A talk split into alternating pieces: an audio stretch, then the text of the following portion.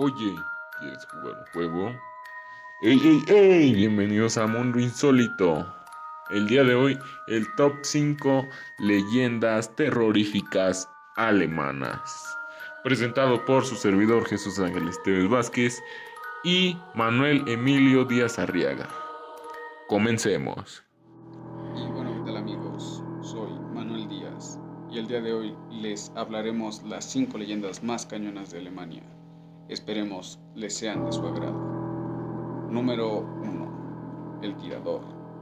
Había una vez un maestro tirador que era incapaz de cazar ningún cerdo o ciervo en los bosques. Un día se acercó a él un misterioso vendedor ambulante, el cual vestía una capa que le ocultaba el rostro. El desconocido le ofreció siete balas con una única condición las primeras seis balas acertarán en todo objetivo que tú desees, le dijo. Pero yo seré quien elija la trayectoria de la séptima. El tirador estuvo de acuerdo e hicieron el trato.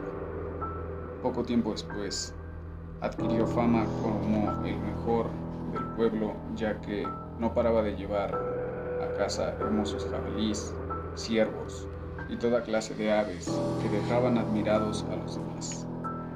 Así fue como llamó la atención de la chica más hermosa del lugar, y ambos se enamoraron. Sin embargo, después de usar las seis balas, cuando disparó la séptima, ¿a dónde crees que fue a parar? ¿A dónde? Fue a parar al corazón de su amada, perforándole el pecho y muriendo en el acto.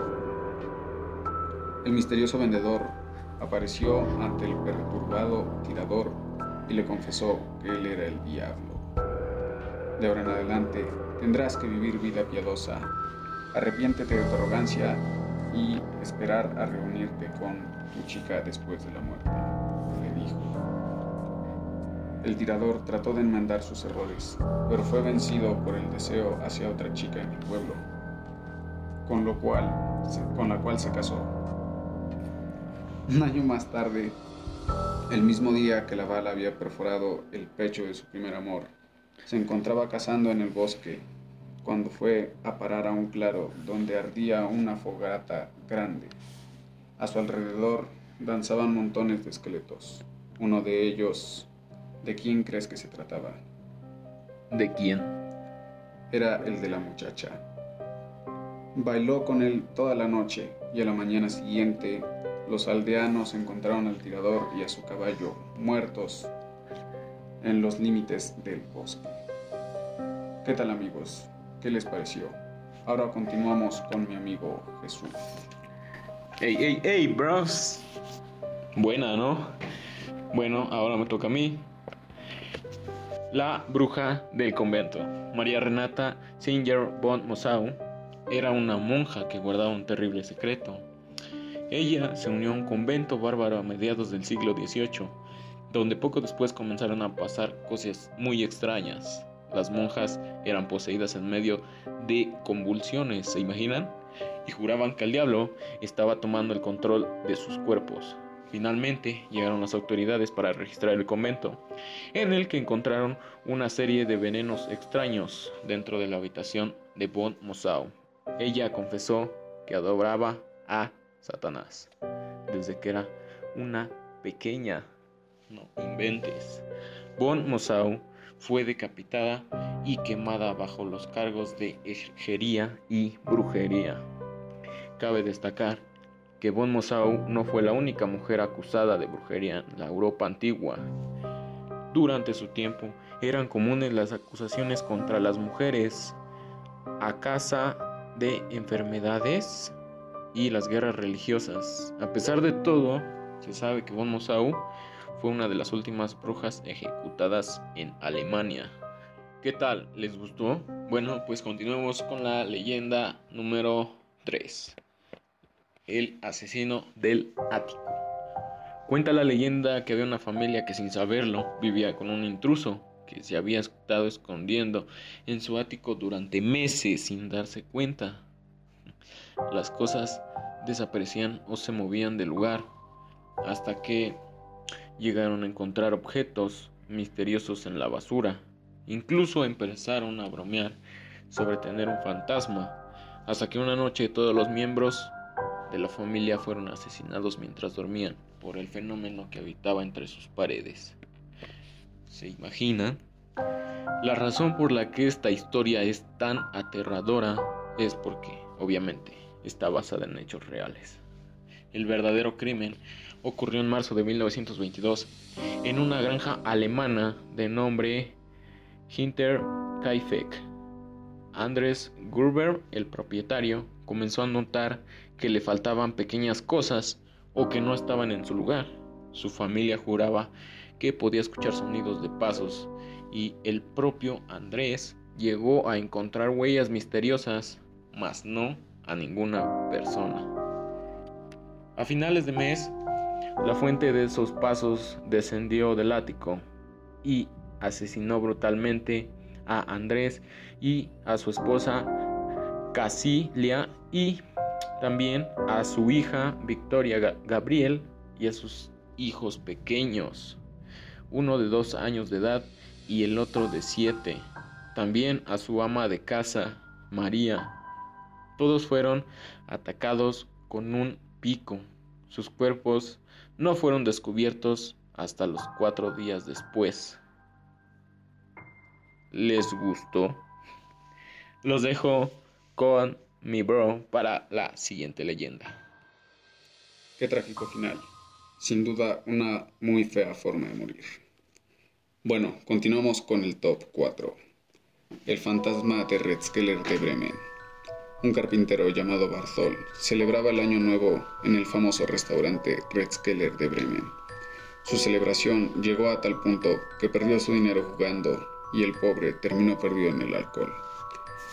Se dice que la muerte llegó al tal Redskeller de Bremen y con él trajo un helado viento y mucha lluvia.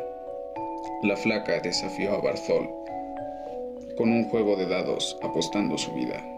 Al día siguiente, su cuerpo fue encontrado en un agujero en el sótano. Los testigos, llenos de miedo, no se atrevieron a recoger su cuerpo de ese hoyo negro. Se dice que en las vísperas de Año Nuevo, entre las 12 y la 1 de la madrugada, el espíritu de Barthol golpea la pared en aquel lugar. Si te atreves, tú mismo puedes comprobarlo, pues el famoso restaurante sigue abriendo sus puertas. Redskeller en Alemania se le conoce bajo este nombre a los restaurantes o fondas. En ellos se ofrece comida casera y cerveza. Algunos quedan en la parte inferior de algún edificio o construcción son amantes de lo paranormal, pueden ir a visitar. y por último, la leyenda número 5, probablemente la leyenda más extensa de todas, así que comencemos. Una carretera poseída. Muchas carreteras del mundo son tristemente conocidas por la cantidad de accidentes que ocurren en ellas, ¿no?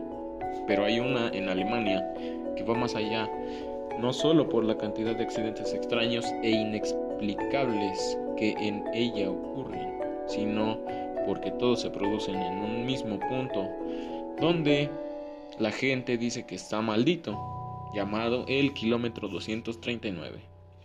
Durante muchos años, los lugareños de las localidades alemanas de Bremen y Bremerhaven reclamaron a las autoridades una carretera decente que uniera las dos comarcas sustituyendo al antiguo y más que transitado camino existente. En 1929 ese deseo se hizo realidad y se inauguró por fin la carretera ahorrando mucho tiempo en desplazamientos de los vecinos de ambas localidades. La carretera más moderna para la época y muy bien señalizada, rápidamente tuvo gran aceptación y mucho tránsito. Pero algo pasaba, los accidentes de tráfico comenzaron a suceder de manera alarmante.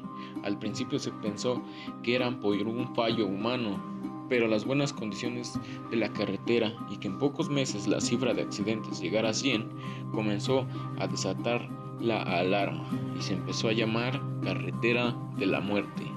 Pero el pánico llegaría después, cuando al seguir creciendo los accidentes se comprobó que todos ocurrían en el mismo punto del kilómetro, el kilómetro 239 que ya les había mencionado. lo que le volvió a cambiar el nombre a la carretera por carretera maldita. En ese punto era un tramo de carretera recta perfectamente asfaltada y con gran visibilidad. Las leyendas comenzaron a dispararse y mucha gente evitaba pasar por la carretera y daba largos rodeos, pero aún así los accidentes seguían. Y muchos testigos relataban a la policía que iban conduciendo con normalidad y al acercarse a ese kilómetro una extraña sensación comenzaba a invadirlos como si fuera una fuerza misteriosa que hacía que el coche se saliera de la carretera y aunque ellos agarraran el volante con mucha fuerza, los campesinos del lugar comenzaron a creer con determinación que la carretera en ese punto estaba poseída e hicieron un exorcismo para alejar al supuesto demonio. Una de las historias locales es que desde ese día todos los aparatos de radio de la zona comenzaron a emitir extrañas interferencias. La policía comenzó a investigar la zona y al no encontrar nada anormal, presionados por la gente del lugar, contrataron a un experto en sucesos paranormales llamado Carl. Carl visitó la zona en busca de actividad magnética con una vara de acero en las manos, pues por la zona pasaba un río subterráneo y Carl achacaba ese fenómeno a la fuerza magnética que el río subterráneo despedía pero al llegar al kilómetro 239, la vara saltó de manera violenta de sus manos, como si alguien se la quitara. Carl buscó una solución y enterró una caja de cobre junto a la carretera con un trozo de cobre en forma de estrella dentro de ella.